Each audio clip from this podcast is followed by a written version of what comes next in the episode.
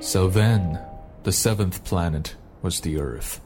After walking for a long time through sand and rocks and snow, the little prince at last came upon a road, and all roads lead to the abodes of men.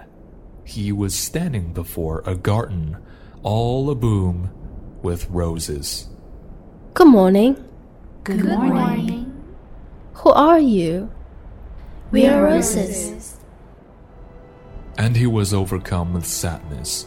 His flower had told him that she was the only one of her kind in all the universe, and here were 5,000 of them, all alike, in one single garden.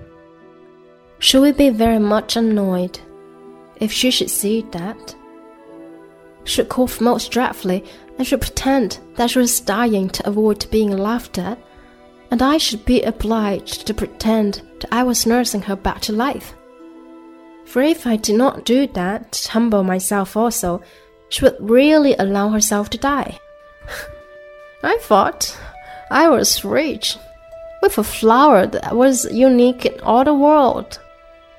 And all I had was a common rose. A common rose. And three volcanoes that come up to my knees.